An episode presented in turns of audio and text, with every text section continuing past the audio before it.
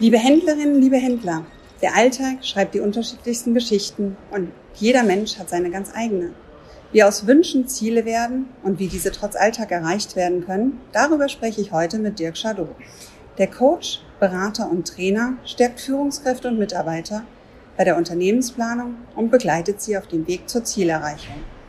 Ich bin Patricia Fritsche vom Consum Solutions Redaktionsteam der Messe Frankfurt und freue mich heute mit Dirk Schadot zu sprechen. Herr Schadot, mögen Sie sich unseren Zuhörerinnen und Zuhörern kurz vorstellen? Ja, wie schon gesagt, äh, Erfahrung im Bereich Coach, Trainer und Berater.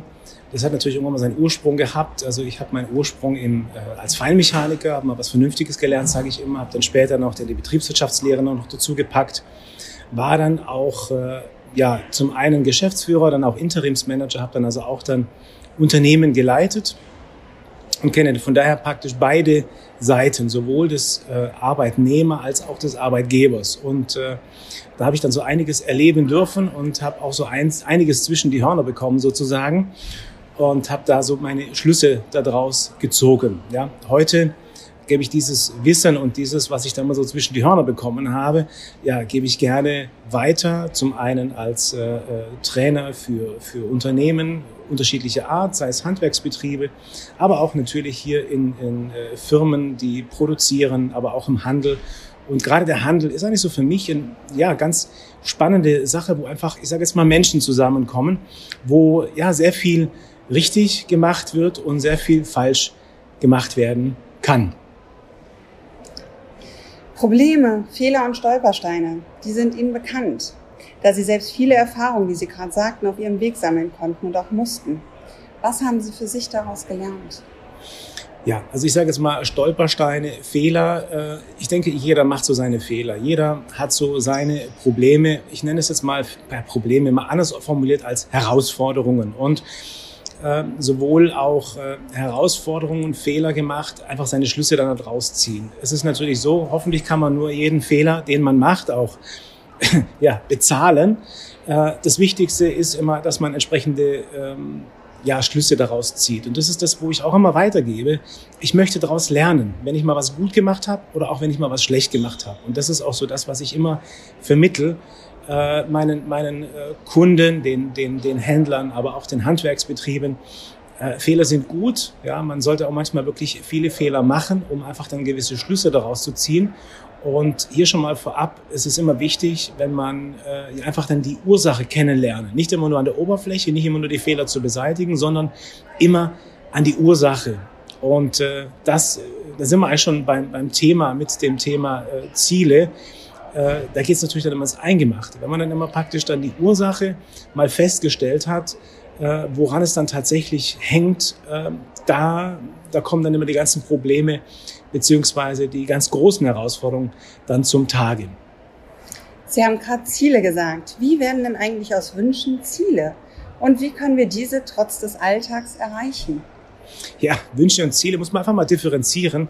Was sind Wünsche, was sind Ziele? Also Wünsche, klar, wenn man das zum Beispiel, wenn ich da Mitarbeiter mal in so einer großen Runde mal, mal frage, und was habt, habt ihr denn für, für Ziele? Ja, und dann, wenn solche Sachen kommen wie, ja, ich will reich werden oder ja, ich will mal Millionär sein, dann sind es keine Ziele, dann sind es eher mehr Wünsche. Äh, die Differenzierung zwischen Wünsche und Ziele ist ganz klar in der ja, Formulierung. Ziele sind schon etwas genauer, sind schon etwas konkreter definiert und formuliert. Und äh, solange sie nicht ganz klar kommuniziert sind, also sprich formuliert wurden, ja, solange bleiben es einfach schlichtweg und ergreifend auch äh, Wünsche. Ja, und Jetzt müssen wir nochmal in die Tiefe dann gehen. Ich habe schon angeführt, je nachdem, wie dann Ziele dann formuliert werden, ja, da ist natürlich dann, ähm, ja, sie müssen einfach dann auch spezifisch sein. Es ist ja so, was ich in meiner Vergangenheit immer wieder mal ge gelernt habe, auch immer, wo ich so auch immer wieder mal, ähm, ja, an Grenzen gestoßen bin, so nach dem Motto, ja, hier haben wir ein Problem, wir müssten mal, ja. Also ohne konkrete Zeitangabe, da wird nichts draus, ja. Müssten wir mal, da haben wir einfach gar keine Chance.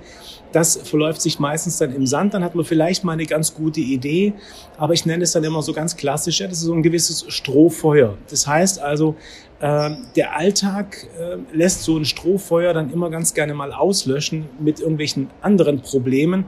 Und irgendwann mal sagt man sich, ja, hat man auch nicht erreicht, hat man auch nicht erreicht, hat man auch nicht erreicht. Das heißt, also hier muss man ganz konkret die Ziele einfach dann auch definieren und aufschreiben. Ja, es sind immer so im Prinzip fünf Punkte. Das schon mal so zum, zum Eingemachten, wie Ziele äh, sein bzw. formuliert sein müssen. Ich spreche immer von den drei Ps als am Anfang.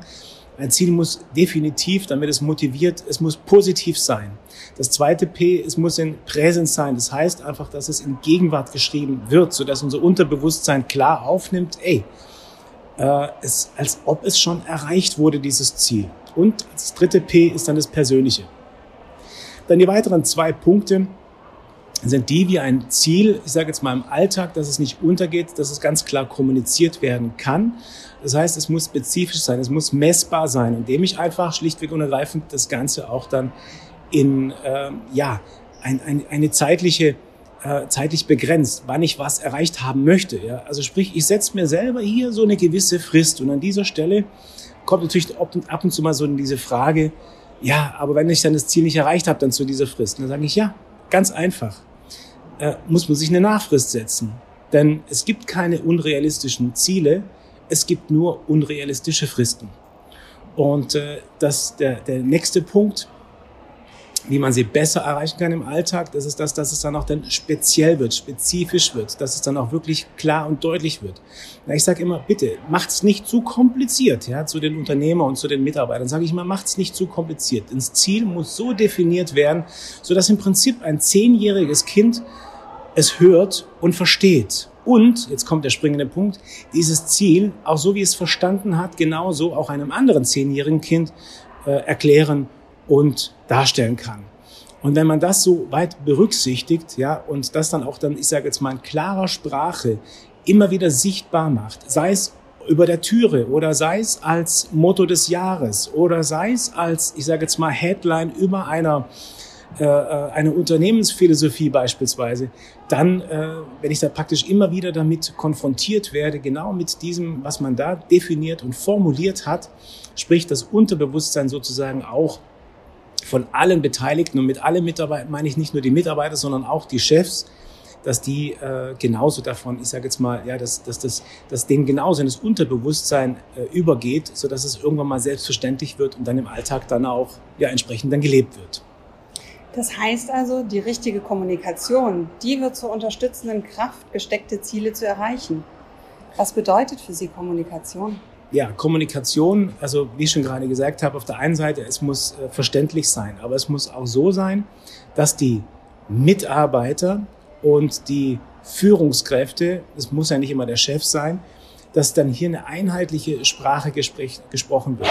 Das heißt also im Prinzip, dass man äh, auch mal reflektiert. Da gehört für mich zur guten Kommunikation aktives Zuhören gehört für mich dazu, weil ähm, wenn ich jetzt schon gedanklich woanders bin, äh, dann kann ich dem, ich sage jetzt mal, dann, dann hat es nichts mehr mit Wertschätzung zu tun. Ja, das heißt also, die, die Kommunikation muss schon so sein, dass man immer wieder reflektiert, dass man den anderen fragt, wie hast du es verstanden? Oder man lässt es sich beispielsweise auch mal vom anderen erklären, damit man mal so hört, äh, wie hat er das überhaupt verstanden? Wie ist es überhaupt bei dem äh, angekommen? Und deswegen äh, ist hier natürlich das Thema Kommunikation ein wichtiges Thema. Ich sehe natürlich aber auch dann die richtige Kommunikation, die ich habe schon angeführt, zum einen die verbale, aber auch natürlich dann die nonverbale. Das heißt, dass man hier auch diese Ziele, die wir praktisch uns gesteckt haben, definiert haben und formuliert haben, dass die ja für jeden so sichtbar sind, damit ich immer wieder damit konfrontiert werde. Ja, auch das ist für mich Kommunikation, damit man es nicht aus den Augen verliert. Wie gesagt, dass man das vom Bewusstsein in das Unterbewusstsein bringt. Ja, und dass es dann, wenn es im Unterbewusstsein ist, irgendwann mal ganz selbstverständlich ist. Was muss sich dann aus Ihrer Sicht verändern, um richtig zu kommunizieren? Ja, also letztlich diese, diese richtige Kommunikation mit im Zusammenhang mit den Zielen, muss ich ganz kurz ausholen. Ich habe da so für mich die drei ja, wichtigen, ich sage jetzt mal, Phasen äh, entdeckt, die ich jetzt in der, in, der, in der Beratung und als Trainer und, und als Coach immer anwende. Das sind im Prinzip, die erste Phase ist diese sogenannte ja, Sensibilisierungsphase. Das heißt, hier werden praktisch alle Beteiligten, das heißt Chef, Führungskräfte, aber auch natürlich alle Mitarbeiter mit einbezogen sensibilisiert. Das heißt, ähm, wir kommunizieren ja alle mal und wir sind auch alle mal Kunden, wir sind auch alle mal ja, Lieferant beziehungsweise Verkäufer. Und äh, auch hier wird praktisch verbal und nonverbal kommuniziert. Und ich stelle immer dann die Frage dann in dieser ersten, in dieser Sensibilisierungsphase, ja, liebe Mitarbeiter, liebe Chefs, ihr seid doch alle auch mal Kunden. So, jetzt erzählt mir doch einfach mal, ja, was hattet ihr mal für ein negatives Einkaufserlebnis? Ja, da kommt schon manchmal dann so das, das, das erste Schmunzeln, die ersten Sachen werden schon aufgeschrieben, das geht relativ fix durch. Und dann stelle ich dann die zweite Frage, wenn alle was mal aufgeschrieben haben. Ja, was, jetzt, jetzt stellt mal bitte mal da, ähm, was hattet ihr mal für ein positives Einkaufserlebnis? Und äh, ja, wie ich schon oftmals dann erlebt habe, dass so dieses gute Einkaufserlebnis nur sehr, sehr, wie soll ich sagen, kläglich äh, irgendwelche Ergebnisse aufgeschrieben werden und bei den negativen sind sie relativ schnell dabei. Das heißt, und das zeigt mir ja auch so, dass das Negative beim Kunden ja grundsätzlich wie viel, viel fester verankert ist. Das heißt, schlechte Nachrichten sind gute Nachrichten, um es mal platt zu sagen. Und dann, wenn es praktisch dann mal so alle dann ihr Bestes dann gegeben haben zum Thema hier äh, Einkaufserlebnisse, positiv und negativ, dann sage ich mal so immer und stell da mal in so einen Raum, ja, und welchen, welches Einkaufserlebnis haben denn eure Kunden? Und da passiert dann schon mal was, dass so der ein oder andere Mal dann zu Boden blickt. Und das macht dann schon, ich sage jetzt mal, richtig Spaß. Ich muss aber dann hier an der Stelle weitergehen. Diese richtige Kommunikation äh, ist auch damit dann verbunden. Und zwar, ich sage auch immer dann, jede Situation, also dieses Einkaufserlebnis, positiv, negativ, wie auch immer, hat was mit der Bewertung, wie diese Situation von uns, von unseren Kunden bewertet wird. Und in dem Wort dem Bewertung steckt dieses Wort Wert drin. Das heißt, ähm, welche Wert legt ihr oder beziehungsweise habt ihr, wenn jetzt ihr davon sprecht, liebe Mitarbeiter, liebe Chefs, äh, welchen Wert legt ihr denn in dieses positive Einkaufserlebnis, das ihr gehabt habt? Das heißt ja praktisch so eine gewisse äh, Erwartungshaltung oder beziehungsweise auch eine übertroffene, äh, ein übertroffenes Ergebnis aufgrund von dem Wert, was ihr erlebt, beziehungsweise was ihr äh, ähm, erwartet.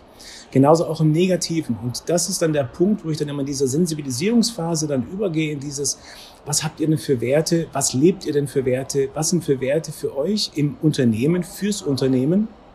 Was sind so für, für Werte für euch jetzt auch im Zusammenhang mit dem Kunden? Ihr seid ja selber mal Kunde, ja, und so kommt das alles dann aufs Tapet. Der dritte Punkt ist dann der, auch kein unwichtiger Punkt, welchen Wert äh, ist für euch dieses Miteinander in der Kollegschaft, bei den Mitarbeitern? Habt ihr lauter Kollegen oder habt ihr alle schon Mitarbeiter? Ja, auch da habt ihr schon mal so diese Wertigkeit herausgearbeitet.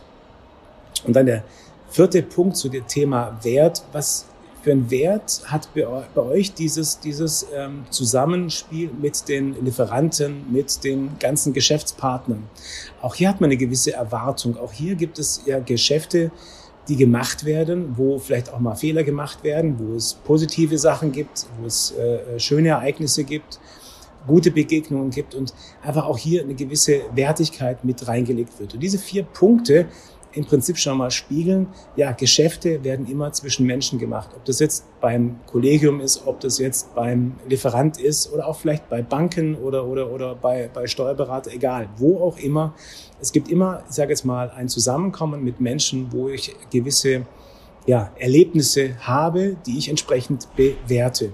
Und genau diese Werte arbeite ich dann mit den Mitarbeitern raus und da gibt es auch ganz tolle Möglichkeiten, so mal Werte äh, überhaupt mal dann zu, zu aus dem Internet rauszuholen oder auch hier gebe ich immer äh, ganz gerne vor, so einen ganzen Wertekatalog. Ja? Und das ist dann schon interessant, äh, was dann in dem Moment dann passiert. Und das Beste, das Schönste ist eigentlich dann das, dass dann praktisch auch da aus diesen Werten eine ja, Unternehmensphilosophie erarbeitet wird mit den, mit den Mitarbeitern gemeinsam dass dann auch hier diese gemeinsame Kommunikation dann wie folgt aussieht, so dass man sagt, okay, ich habe jetzt hier eine Unternehmensphilosophie. Wie kann es diese Unternehmensphilosophie für den Kunden, und das ist ein wichtiger Punkt, erlebbar werden? Ja, und daraus ist ja dann quasi auch wieder eine gewisse Zielvorgabe, wie es quasi, ja, was der Kunde zu erwarten hat. Und daraus können dann Ziele dann entwickelt werden. Ein ganz, ganz wichtiger Punkt noch, auch dann zu dieser zweiten Phase, diese zweite Phase, dass dann diese Ziele dann definiert werden, aus dieser Differenz sozusagen, der Wunschvorstellung, wie der Kunde, was er zu erwarten hat und wie es tatsächlich ist. Ähm, und dann praktisch dann diese Aktionsphase, das ist dann der dritte Punkt, das ist eigentlich so der wichtigste. Im Prinzip, es geht ohne äh, keine Phase, es sind die drei Punkte gehen ineinander über. Und da ist es ganz wichtig, auch diese, diese dritte Phase, Aktionsphase. Denn oftmals gibt es dann so das sogenannte Strohfeuer. Ja, man will mal, man möchte mal, man sollte mal. Äh, und wenn dann hier das Ganze dann so gemacht wird, dass man sagt, okay, man möchte hier was Gemeinsames äh, erarbeiten, man setzt sich Fristen und sagt, okay, diese Differenz, also diese, ich nenne es auch immer sozusagen diese, äh, ja, wie sagt man so schön dazu, diese Zielabweichung, ja, wie geht man damit um? Einfach dann auch hier mal alle damit konfrontieren. Das noch ganz kurz zum Schluss. Äh, da habe ich schon die tollsten Ergebnisse erlebt. Und zwar, wenn man sagt, man formuliert das Ganze um und sagt, okay, das Ziel, Beispiel, wie könnte ich jetzt mehr Kunden gewinnen? Ja, äh, dass man dann zum Beispiel dann sagt, okay, ähm, dass man hier ja, Ideen aufschreibt und das mit der gesamten Mannschaft, dass alle mal Ideen aufschreiben. Und ich nenne es jetzt mal hier so die sogenannte 20-Ideen-Liste. Äh, die hat's in sich. Ja, einfach mal ausprobieren an dieser Stelle. Ich habe schon mal selber ausprobiert. Die ersten zehn Ideen, die kommen wie, ja, das, das fluppt. Das ist überhaupt gar kein Problem. Die weiteren fünf Ideen, die kommen schon etwas kläglicher. Und die letzten fünf Ideen, die haben es so richtig in sich. Bis man mal so 20 Ideen zusammen hat, aber ich kann versprechen, da passiert etwas.